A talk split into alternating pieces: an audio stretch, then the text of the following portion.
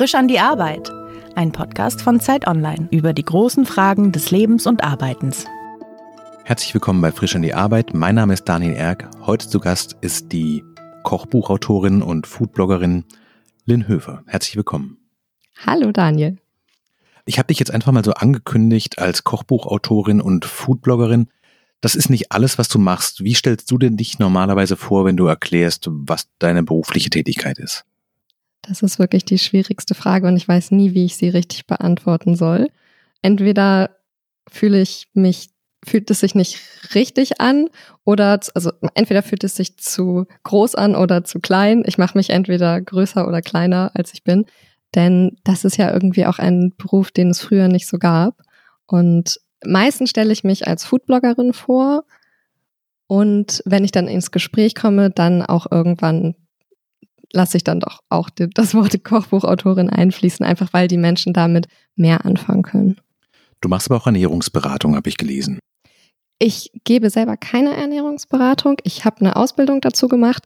Ich habe mich dafür entschieden, mein Wissen eher mehr Menschen weiterzugeben durch das Internet als äh, durch One-on-One-Coachings. Die Geschichte, mit der du quasi in dieses Essensthema eingestiegen bist, ist, du bist selber erkrankt, musstest selbst deine Ernährung umstellen in relativ jungen Jahren. Magst du vielleicht ganz kurz mal die Geschichte erzählen, wie das so ist, wenn man merkt, ich bin, weiß ich nicht, noch Anfang 20 und eigentlich muss ich schon anfangen, wie man sich das bei einem älteren Menschen vorstellt, eine bestimmte Diät einzuhalten, um eine höhere Lebenserwartung auch zu haben?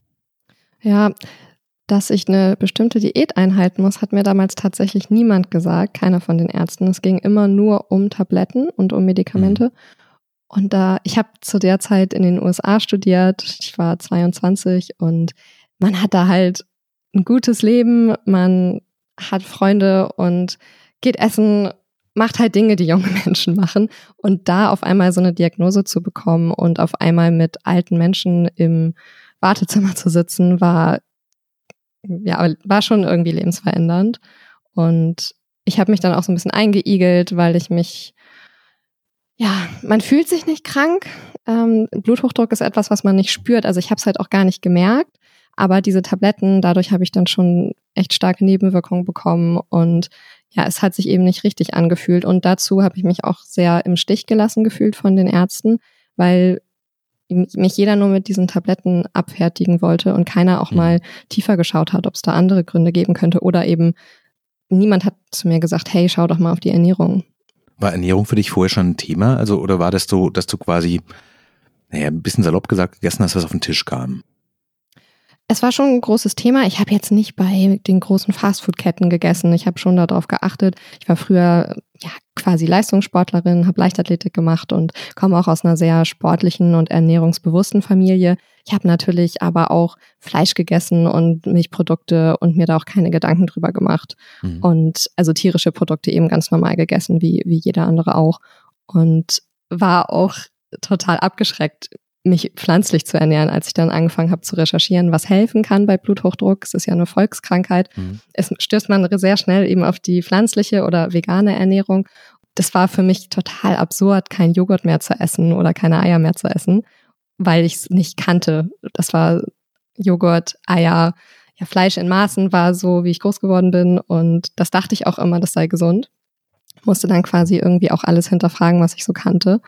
Und ja, jetzt ist das acht Jahre her und ich kann mir eigentlich nichts anderes mehr vorstellen. Es gibt nie diesen Moment, wo du irgendwie, weiß ich nicht, abends da liegst und denkst, ein gekochtes Ei. Ich muss dazu sagen, ich bin keine strikte Veganerin. Ich bin eigentlich gar nichts Striktes. Also wenn ich Lust auf ein Ei habe, dann esse ich auch ein Ei. Hm. Oder Fleisch ist, Fleisch muss jetzt nicht mehr sein, aber hm. auch wenn ich irgendwo eingeladen bin und jemand kocht da selber, dann bin ich nicht die, die das nicht isst das ist mir auch ganz wichtig, dass es mein Leben auch nicht zu sehr einschränkt. Du hast 2012 die Diagnose bekommen und 2015 dann selbst angefangen, Rezepte in einen Blog zu schreiben. Wie fängt man denn sowas an? War das so, dass du für dich gemerkt hast, es gibt Dinge, die du gerne isst und die musst du jetzt weiterentwickeln, bestimmte Sachen weglassen, andere Sachen einfügen und dann wolltest du anderen dieses Wissen weitergeben? Ja, genau. Ich habe einfach eine sehr große Freude daran entwickelt und auch eine Leidenschaft für Lebensmittel entdeckt. Mhm. Und ich war zu der Zeit, als ich den Blog gestartet habe, in einem Job, in dem ich sehr, sehr unglücklich war und äh, eigentlich ja, ich bin eigentlich jeden Morgen fast weinend zur Arbeit gegangen und hatte irgendwie das Gefühl, dass mir etwas Kreatives fehlt, irgendwie ein kreatives Outlet. Äh, es war ein sehr zahlenlastiger Beruf und dann habe ich tatsächlich nachts im Hotelzimmer habe ich angefangen zu googeln, wie man eigentlich so einen Blog anfängt und ich hatte auch total Lust, mich mit anderen Menschen auszutauschen, weil ich war in meinem Freundeskreis immer noch die einzige, die sich so ernährt hat und sich auch so viel damit mhm. beschäftigt hat. Und durch den, durch den Blog bin ich dann auch, habe ich Menschen kennengelernt, die da eine ähnliche Leidenschaft für entwickelt haben und oder für, dafür hatten. Und das war echt, das war der Start von einem, von etwas richtig Schönem. Erinnerst du dich noch, was dein erstes Rezept war? Also womit fängt man denn an? Ich glaube, so die Idee zu sagen, ich habe hier tolle Rezepte weiterentwickelt, ich habe hier irgendwie Sachen, die ich vielleicht mitteilen möchte, aber das ist ja ein unfassbar weites Feld und die Konkurrenz ist ja jetzt auch nicht klein. Also die Idee ist ja auch quasi eine Zeitgeist-Idee, die wahrscheinlich viele Menschen haben. Wo fängt man erstens an und zweitens, erinnerst du dich, weißt das, was das erste Rezept war und auch wie das so ankam? Ja, und das stimmt auf jeden Fall. Was mir immer wichtig war, ist, dass ich einen, immer einen persönlichen Bezug zu den Rezepten habe. Ich versuche sehr viel Wert auf Saisonalität und Regionalität zu setzen, aber auch, was ich häufig versuche, ist so die deutschen Klassiker so ein bisschen moderner und gesünder zu gestalten. Mhm. Sowas wie, ich weiß nicht, ob das jeder kennt, aber Birnenbohnen und Speck ist so ein typisch norddeutsches Essen. Und da, das mochte ich früher super gerne und dann schaue ich halt, wie kann ich das verändern. Auf dem Blog war mein erstes Rezept allerdings ein, so ein Salat, den ich damals noch in North Carolina nach meiner Graduation waren wir essen und das war so ein einfach ein schöner Moment und ich habe mich an diesen Salat erinnert und dann habe ich den zu Hause versucht nachzumachen mit Quinoa und Mango und, und Zwiebeln und was war ganz simpel, aber ja, ich hatte, ich habe eben eine positive Erinnerung damit verbunden und so ich, ich möchte auch zu jedem Gericht eine Geschichte erzählen. Ich möchte nicht mhm. einfach nur Rezepte in die Welt tragen, sondern ich schreibe auch super gerne und ich finde auch, dass Essen einfach mehr ist als nur ein Rezept. Ich finde auch, dass Gesundheit mehr ist, als einfach nur Gemüse zu essen. Gesundheit ist auch mit den, mit der Familie oder mit Freunden am Tisch zu sitzen und zu reden und dabei eben ein leckeres Essen zu genießen. Und ich glaube nicht, dass wir unbedingt gesünder werden, wenn wir zu Hause sitzen und unseren Grünkohlsalat alleine vom Fernseher zu uns nehmen. Mhm. Ich glaube, diese soziale Komponente, die vergisst man auch immer. Und deswegen möchte ich auch Rezepte entwickeln, die alle gerne essen hm. die die ganze Familie gerne mit isst. Wie lange hast du denn das Blog geschrieben, bis sich was getan hat? Ich stelle mir so ein bisschen vor, man hat sich noch keinen Namen gemacht, man hat ein überschaubares Netzwerk und schreibt, weiß ich nicht, so ein paar Monate erstmal quasi ins Nichts, dann kommen die ersten netten Kommentare, die sich freuen. Aber das ist ja immer noch erstens kein Job und zweitens vielleicht auch so, eine, so ein Weg durch die Wüste. Ja, auf jeden Fall. Das war auch nur ein Hobby. Am Anfang war das ganz klar nur ein Hobby. Ich habe meinen Job dann irgendwann gekündigt und habe einen Master angefangen. Also ich war Vollzeitstudentin und habe das ganz klar nebenbei gemacht und mhm. hatte auch nie Ambitionen, dass das was Großes wird. Das war für mich einfach, wie gesagt, so ein kreatives Outlet. Es hat mir Spaß gemacht und ich hatte Freude daran, auch fotografieren zu lernen. Das konnte ich auch nicht. Ich habe mir das dann alles selber beigebracht mit YouTube-Tutorials und, äh, und Büchern. Und ich wollte das auch nie so groß werden lassen. Das ist einfach so gekommen. Und ich glaube, das war dann auch der Grund, warum es vielleicht dann irgendwann so groß geworden ist, weil ich das nie vorhatte. Es hat sich so, so entwickelt.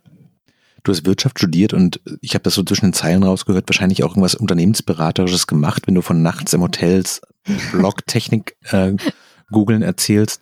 Ist es eher hilfreich, weil du quasi weißt, was die Kennziffern sind und du ein bisschen ein Gefühl dafür hast, was ist ein seriöses Geschäftsmodell?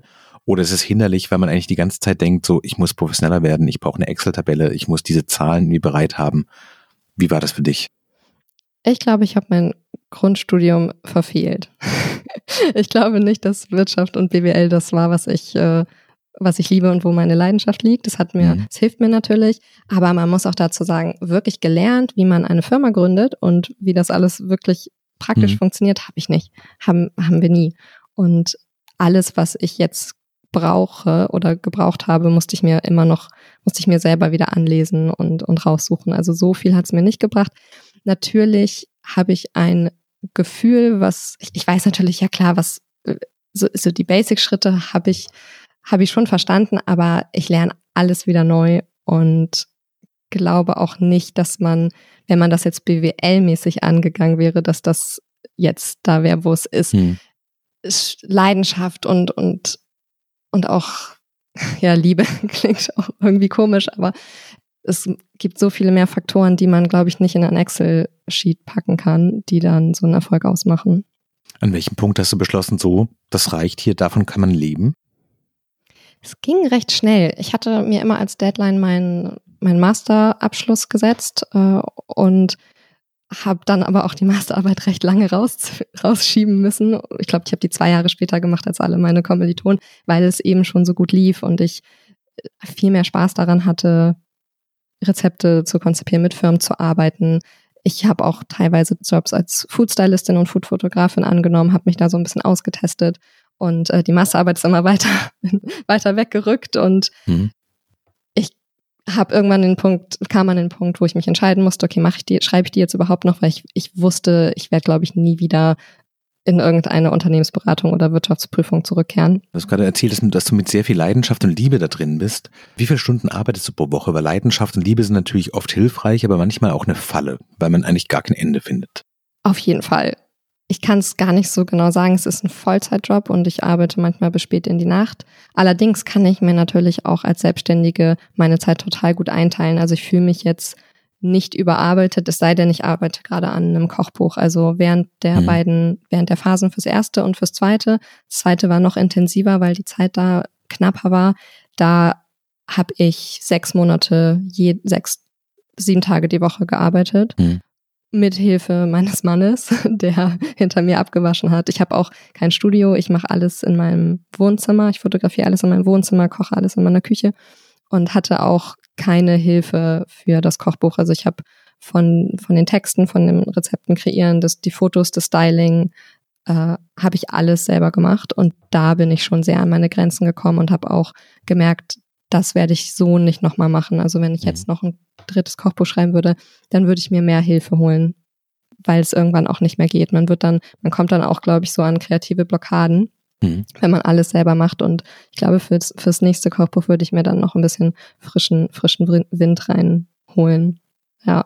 Hast du für dich so eine Faustregel, wie oft ein Rezept gekocht werden muss, bis es aufs Blog kommt und dann, bevor es ins Kochbuch kommt, zu sagen, sowas, ich, ich habe die Sachen eigentlich zwölfmal gemacht und oder gibt es eine Zahl überhaupt? Man sagt immer so dreimal ist eigentlich eine gute Zahl. Mhm. Ähm, triple tested kann man, das ist so ein Begriff das kommt drauf an. Bei Backrezepten auf jeden Fall mindestens dreimal. Bei Backen ist auch ja noch eine andere Sache als Kochen. Bei Kochen kann man so ein bisschen ja auch Freestyle unterwegs sein und bekommt immer noch ein gutes Ergebnis raus.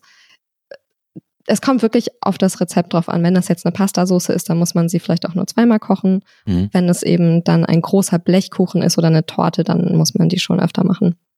Wie sieht denn deine Arbeitswoche so aus? Kannst du so sagen, sowas nimmt am meisten Zeit in Anspruch? Also ist es die, das Blog zu betexten? Ist es die Entwicklung? Sind es Kooperationsgeschäfte? Was ist das Erste, was du am Montagmorgen machst? MoMA gucken. ich bin, ich habe ja keine Kollegen, deswegen fällt es mir äh, immer ein bisschen einfacher, mit dem MoMA ins, äh, in die Woche zu starten. Und am Montag bin ich tatsächlich ein bisschen lieber zu mir. Da lasse ich mir noch immer ein bisschen Zeit. Also ich starte eigentlich eher so Montagmittags dann, dann richtig los. Mhm. Und da überlege ich eben, was steht als nächstes an. Also ich mache mir dann schon eine Liste. Ich bin aber jetzt nicht so ein To-Do-Mensch. Also ich gucke einfach, was passt. Ähm, woran kann ich heute arbeiten? Was wollen wir heute kochen? Ist auch natürlich so eine Frage. Klar, wenn ich Deadlines habe, dann weiß ich, wann was abgegeben werden muss ich habe tatsächlich, ich habe überhaupt keinen strukturierten, strukturierten Alltag und mhm. also eine Arbeitswelt. Das ist ja auch mit Social Media verbringe ich Stunden und ähm, wenn ich montags dann ein paar Rezeptideen für die Woche teile, dann sitze ich auch erstmal zwei Stunden nur vor Instagram am Montagmorgen und äh, das ist im Grunde auch Arbeit, kommt mir natürlich dann nicht so wie Arbeit vor. Mhm. Das musste ich auch erstmal lernen, dass Social Media ja auch wirklich, wirklich Arbeit ist und äh, dass ich mich jetzt auch nicht schlecht fühlen muss, wenn ich zwei Stunden lang private Nachrichten auf Instagram beantworte, sondern dass es halt mein Job ist und dass es dazu gehört.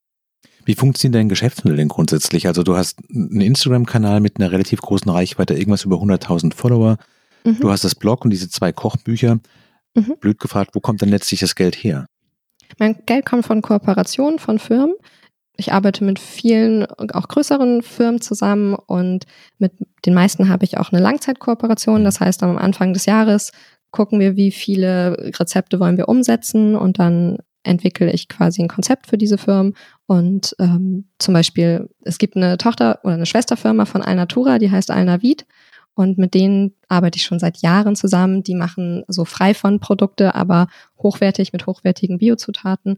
Und das ist eine meiner wichtigsten ähm, Kooperationen. Und ich kenne die, die Frauen und Männer, die da arbeiten, alle persönlich und mhm. ähm, ja, stehe da auch sehr hinter. Und ich bin, was das Ganze, was die Kooperationssache für mich schwierig macht, ist, dass ich sehr, sehr hohe Anforderungen an meine Kunden habe, gerade was natürlich was die Zutaten angeht, aber auch was die Werte angeht und alles, was dahinter steht, so dass ich mit dem, was ich mache, auch nicht reich werde. Mhm. Also es reicht natürlich, aber ich bin jetzt keine große Influencerin, die mit einer Kooperation über 10.000 Euro verdient. Mhm. Und ich, das macht es tatsächlich schwer, dass man so hohe Erwartungen oder eben auch Kriterien hat, dass man eigentlich 99,9 Prozent der Anfragen ablehnen muss, weil es nicht zu mir und meinem, meinem Blog und Social Media passt. Mhm. Das heißt aber, die geben dir quasi Geld, damit du mit ihren Produkten arbeitest. Die Produkte tauchen dann in den Rezepten auf deinem Blog auf, du kennzeichnest das und im Grunde genommen war es das. Im Grunde genommen ja. Natürlich mache ich auch Dinge, die, also ich arbeite auch als, äh, man kann mich auch buchen quasi mhm. und ich entwickle auch Rezepte, das hat dann nichts mit dem Blog zu tun und ich mache Fotos und bin, kann, ja, man kann da quasi Dienstleistung bei mir buchen. Da, das macht allerdings nur eine kleine Sparte aus. Also das meiste ist schon so und auch recht einfach erklärt, ja. Du machst seit fünf Jahren jetzt das Blog. Gibt es so gewisse Redundanzen? Also gibt es Tage, wo du merkst, diesen Tag habe ich schon 17 Mal gemacht und es ist ein bisschen schwer, sich wieder neu zu motivieren und nochmal ein ähm, Salatrezept mit einer, weiß ich nicht, fruchtigen Soße neu zu entwickeln, weil so viele Anfragen kommen und es ist halt auch Arbeit, also nicht nur Vergnügen. Oder bist du noch jeden Tag genauso angeknipst und sagst so, dass ich das machen darf, ist so irre. Ich freue mich drauf. Das ist unterschiedlich, das kommt auf den Tag drauf an.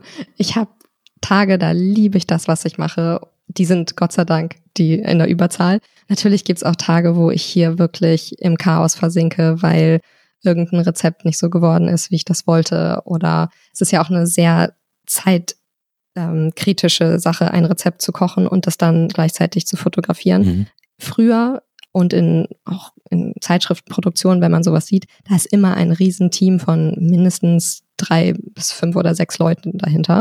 Und ich mache, da ich das alles alleine mache, ist es wirklich auch sehr anstrengend. Also wenn ich zwei Rezepte am Tag koche und fotografiere, dann bin ich abends fix und fertig. Das kann man sich sehr schlecht vorstellen und ich hätte mir das auch nie, ich konnte mir das auch selber nicht vorstellen, aber man muss da wirklich auf alles achten und wenn man wenn man Pech hat, dann sieht es auf einmal aus wie, wie Matsche und mhm. dann kann man es nicht mehr fotografieren. Dann gehen die Zutaten, werden schlecht oder es, es ist, ja, es ist, es ist mehr Arbeit, als man denkt. Wenn man dann die schönen Bilder sieht, dann ja, würde man das, glaube ich, nie vermuten, wie viel Arbeit dahinter steht. Ach, ich weiß nicht, ich habe gestern Abend auf TripAdvisor ähm, Restaurants angeguckt, auch so zum Beispiel Sterne-Restaurants, wo Leute das Essen fotografieren und das sieht oft so unmöglich aus. Und wenn man das mal gesehen hat, wie jemand im Sterne-Restaurant wirklich tolles Essen fotografiert, irgendwo in Lissabon, und man denkt, das sieht unfassbar abturned aus, hat man schon so einen Begriff davon. Aber ganz konkret heißt es, du hast so irgendwie die, weiß ich nicht, Basilikumblätter schon bereitgelegt in einer kleinen Schüssel, die dürfen aber auch nicht vertrocknen. Genau. Dann hast du drei, vier Teller, mhm. die Leiter aufgebaut, die mhm. Kamera darauf. Mhm. Und dann muss, in dem Moment, wo das Essen fertig ist, machst du quasi vier Portionen auf die Teller fertig. Mhm. Und dann muss knips, knips, knips in zehn Minuten alles fotografiert werden, weil dann sinkt die Soße schon in den Reis ein und es sieht einfach nicht mehr so aus. Genau. Und da ich alles natürlich fotografiere. Das macht man heutzutage auch nicht mehr. Also früher gab es da diese ganzen Chemikalien, mit denen man das angesprüht hat und so. Das, das gibt's heute nicht mehr, das macht man nicht mehr. Ähm, aber deswegen, ja, wird, bleibt es halt nur eine gewisse Zeit schön und ähm, appetitlich mhm. und ja. Das klingt aber ehrlich gesagt auch, als würdest du wahnsinnig viel Essen wegschmeißen. Weil du kannst gar nicht so viel essen, wie du fotografierst, oder? Gar nicht. Ich schmeiße kein Essen weg. Ich habe zum Glück einen Mann, der zwei Meter groß ist und sehr, sehr viel isst und sehr viel Hunger hat. Und äh, beim Kochbuch haben dann die Nachbarn was bekommen, die haben sich darüber gefreut und wirklich, also selten. Ich glaube nicht, dass ich mehr Essen wegschmeiße als andere. Plus wir kaufen sehr hochwertige Lebensmittel, auch wenn ich die Rezepte koche, also auch meistens Bio, da kann, dann isst man das. Man isst, man schmeißt das nicht weg. Nein. Was sind denn für dich so die schönsten Tage, wenn du abends sagst, so, das hier war genau der Tag und für diesen Tag arbeite ich eigentlich, so hätte ich es am liebsten immer? Das sind Tage, wo E-Mails von Menschen reinkommen, deren Leben tatsächlich, es klingt so krass, aber deren Leben tatsächlich durch die Rezepte verändert wurden, die ich teile. Ich kann mir das selber nicht, manchmal nicht vorstellen, aber wenn dann eine Mutter mir schreibt, dass ihr Kind mit Zöliakie, also Glutenunverträglichkeit oder Laktoseintoleranz endlich wieder Spaß am Essen hat. Ich weiß, das klingt so abgedroschen, aber das sind wirklich diese Momente, für die man das macht. Ich manchmal, ich, ich habe BWL studiert, das war auch, das Studium war recht elitär, finde ich, und ähm, manchmal fühle ich mich schon so, als wäre ich quasi 30 Jahre zurückgegangen, weil ich eine Frau bin, die am Herz steht. Und mhm. da habe ich manchmal, da, da habe ich manchmal dran zu knapsen, weil ich im Grunde nicht so bin wie meine Freunde, die alle halt große Karrieren in großen Firmen haben und mhm. ja, die moderne feministische Frau darstellen. Und manchmal habe, ja, da habe ich pro, manchmal Probleme mit und frage mich dann, warum mache ich das? Weil ich kann doch eigentlich auch was anderes, aber in diesen Momenten, wenn dann so eine nette Nachricht reinkommt, dann weiß ich, wofür ich das mache.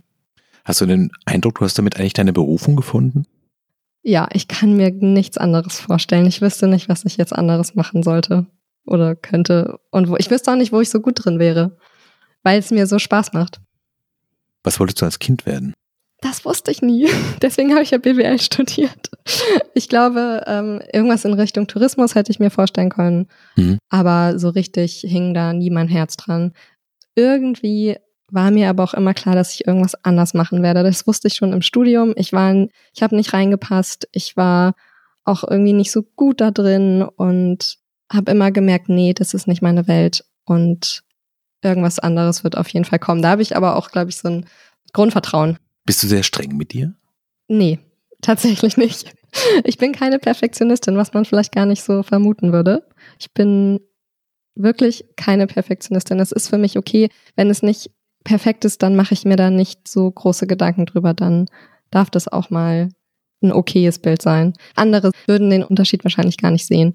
Wenn du dir vorstellst, das ist jetzt für dich altersmäßig noch sehr weit weg, aber dass du irgendwann in Rente gehst und das nicht mehr machst, ist es für dich vorstellbar oder ist es auch die Forschung, dass, ich weiß nicht, dass finanziell vielleicht irgendwann nicht mehr funktioniert und du beruflich was anderes machst Würdest du denn diese Welt des Essens und Kochens auch hinter dir lassen? Oder ist es so stark deiner, Teil deiner Persönlichkeit geworden, dass du sagst so, eigentlich ist es wurscht, ob ich damit Geld verdiene, das werde ich immer machen, quasi bis ich nicht mehr in der Küche stehen kann?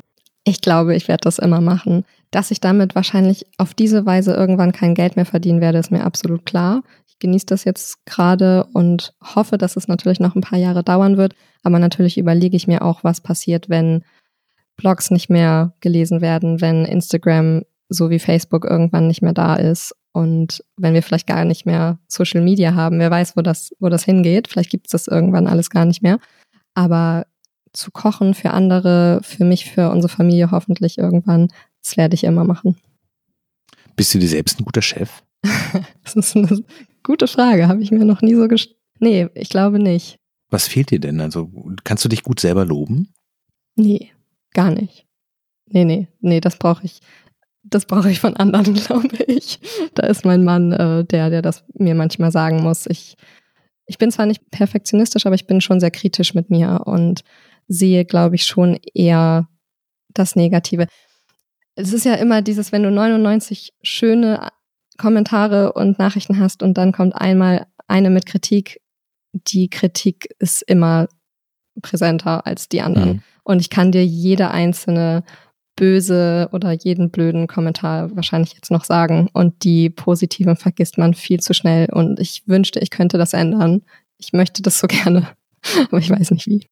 Woher weißt du, dass Feierabend ist? Also das klingt ja so, dass auch, was ich vorhin meinte, diese Liebe und Leidenschaft und auch, dass einfach Kochen auch Teil des Privatlebens ist.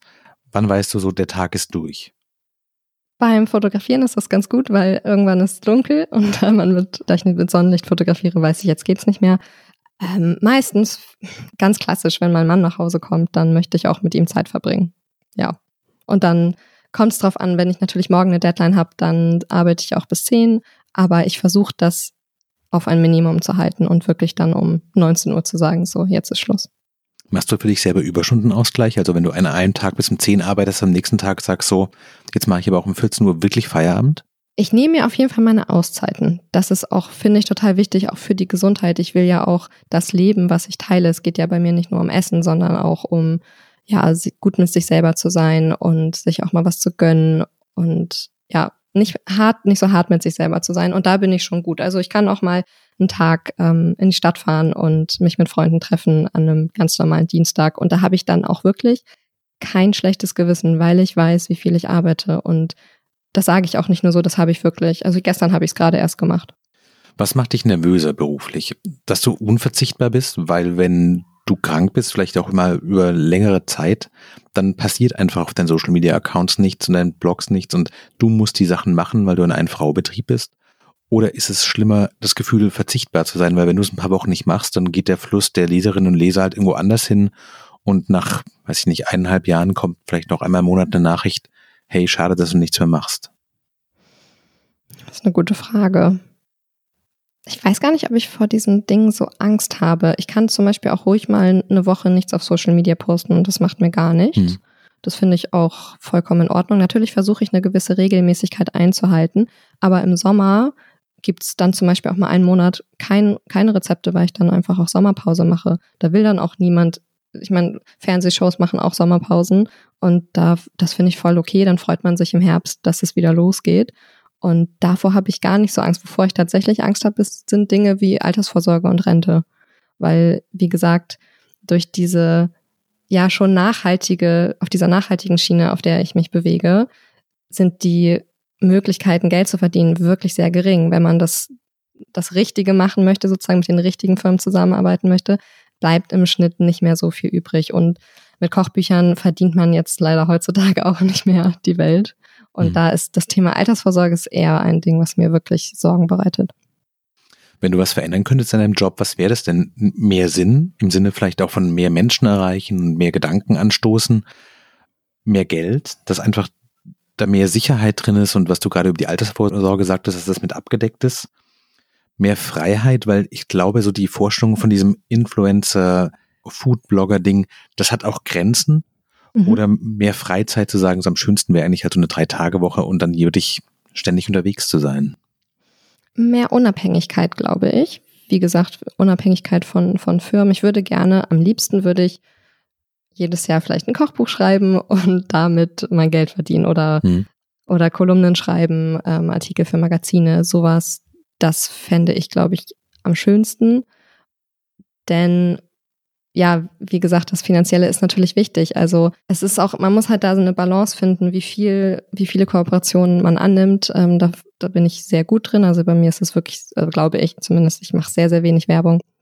Aber man, man, ich müsste halt eigentlich, damit es so richtig gut zum Leben reicht, mehr Kooperation annehmen. Und da wünschte ich mir manchmal, dass ich noch irgendeine Schiene hätte, wo ich unabhängiges Einkommen generieren könnte. Das, daran arbeite ich auch gerade und da schaue ich mal, in welche Richtung das jetzt demnächst gehen wird.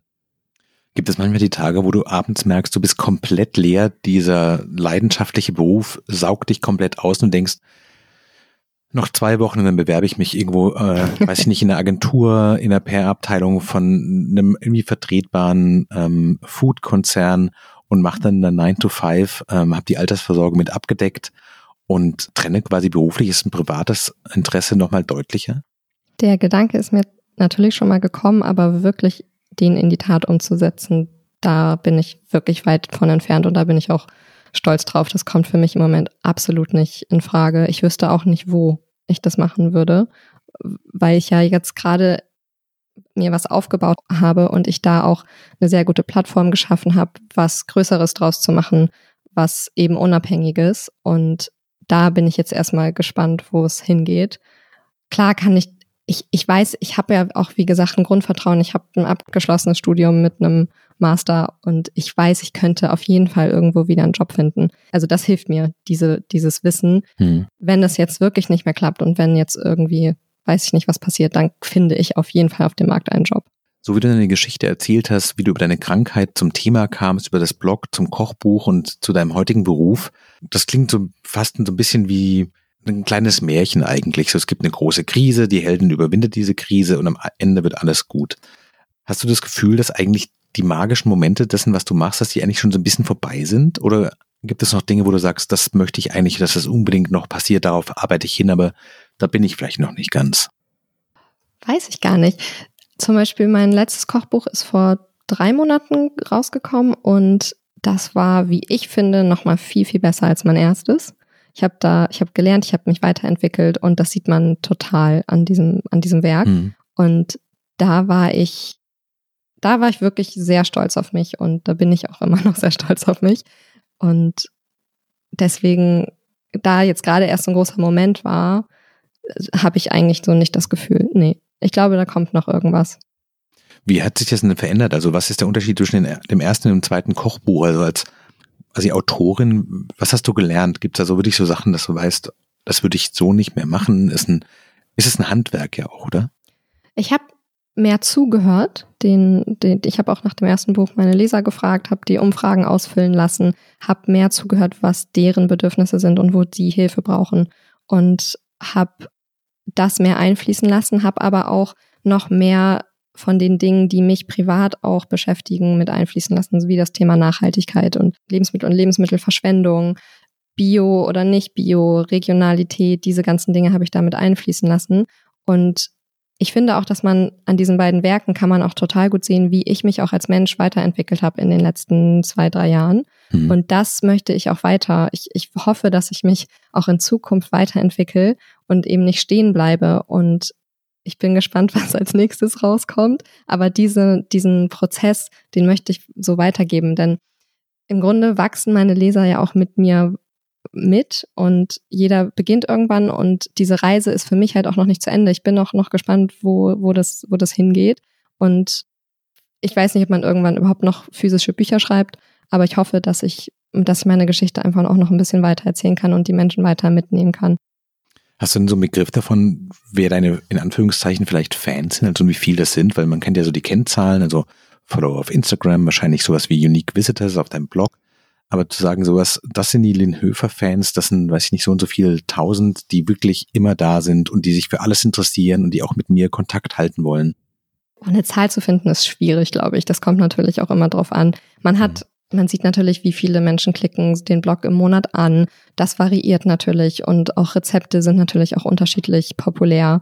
Und ja, ich würde sagen, so ein, der harte Kern sind vielleicht so 10.000 bis 20.000 Leute, würde ich sagen. Also es ist schon, das es ist, ist schon so nicht wenig. Ja. Das ist eine Kleinstadt. Ja, das, das ist allerdings eine, ein Vergleich, den ja, muss man sich mal auf der Zunge zergehen lassen. Aber es sind schon so, dass die Rezepte schon so im Schnitt, Schnitt so viel geklickt werden und auch immer von den gleichen Leuten. Gibt es für dich so Momente, wo du merkst, oh, die letzten drei Rezepte, das kam irgendwie nicht so an, ich weiß nicht genau warum, indem du nervös wirst und denkst, jetzt brauche ich, also wie so ein, weiß ich nicht, wie eine Band zum Beispiel, du brauchst mal wieder einen richtigen Hit. Und dann sagst du, ich brauche mal wieder einen richtigen Hit. Da habe ich heute äh, mit einer Bekannten drüber geredet. Und das ist total, das, das kann man gar nicht vorhersehen. Manchmal gibt es ein Rezept, das finde ich so lecker und das essen wir hier rauf und runter und es interessiert niemanden. Dann gibt's was, wo ich denke, boah, das, das habe ich dann so nochmal eben quasi nicht hingerotzt, aber einfach so schnell äh, vorbereitet und das ist ein Mega-Hit. Und das kann, das, man kann das nicht wissen. Was ist denn so dieses Rezept, wo du sagst, das finde ich persönlich mega super und das kam offensichtlich nicht so an ähm, da draußen? Also was wäre deine Empfehlung, wenn jetzt Leute zuhören und sagen so, oh interessant, ähm, womit steigt man denn gut ein? Was wäre so ein Rezept, wo du sagen würdest, da versteht man, was du willst und auch wie du die Sachen vielleicht machst? Was wäre das fortgeschrittene Level, wenn man wissen will, wo geht die Reise hin? Hast du Empfehlungen? Uh, gute Frage. Ich glaube, das ist, da habe ich mir noch gar nicht so drüber Gedanken gemacht. Ich mag alles so ein bisschen, was in die asiatische Richtung geht. Das ist natürlich sehr speziell.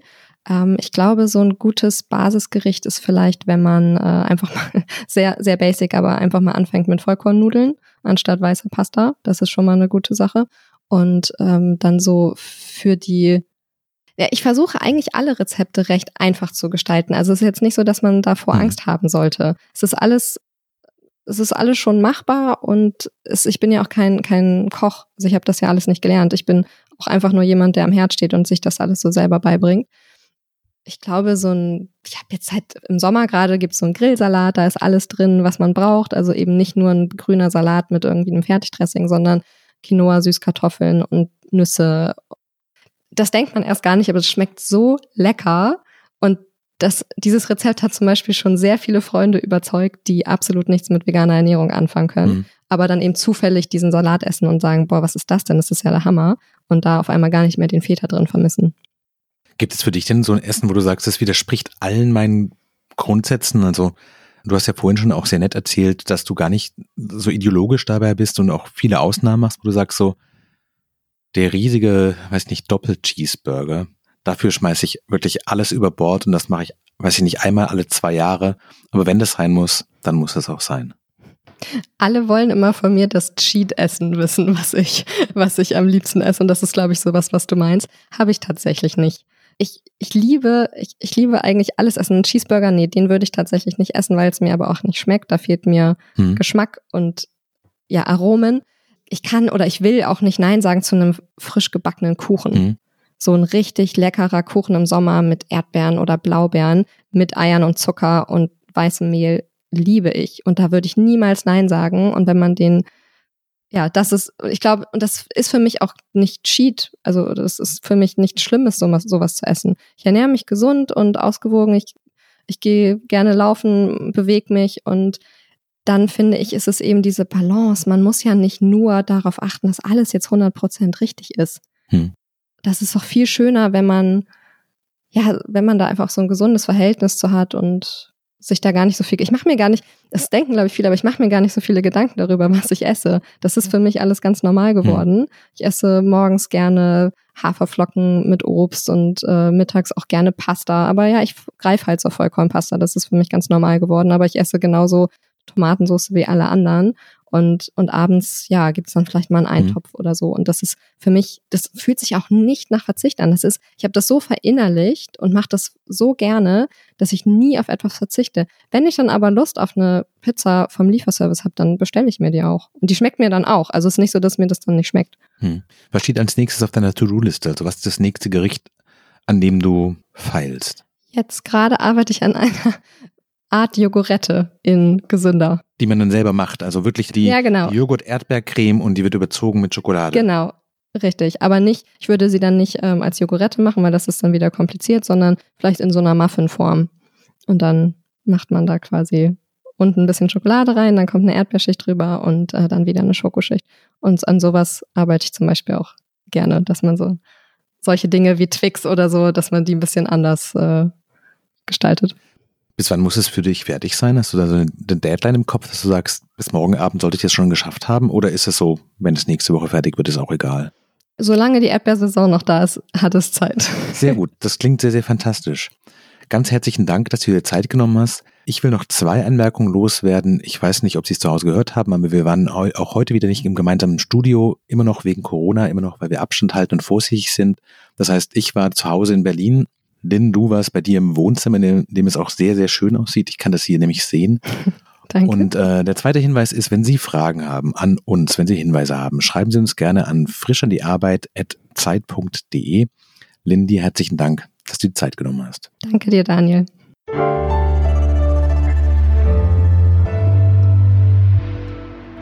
Frisch an die Arbeit, ein Podcast von Zeit Online. Konzipiert und moderiert von Leonie Seifert und Daniel Erck. Produziert von Maria Lorenz, poolartists.de. Zeit Online. Das sind nicht nur die Redakteure oder alle anderen hinter den Kulissen, sondern vor allem Sie, die Leser und Hörer. Deshalb gilt es mehr zu erfahren von Ihnen. Was bewegt Sie? Warum hören Sie diesen Podcast? Welche Themen liegen Ihnen am Herzen für Ihre spannenden Antworten werden 2,50 Euro an eine gemeinnützige Organisation gespendet. Nehmen Sie sich 10 Minuten Zeit. Die Umfrage finden Sie unter bit.ly slash 2z41 y großes V V.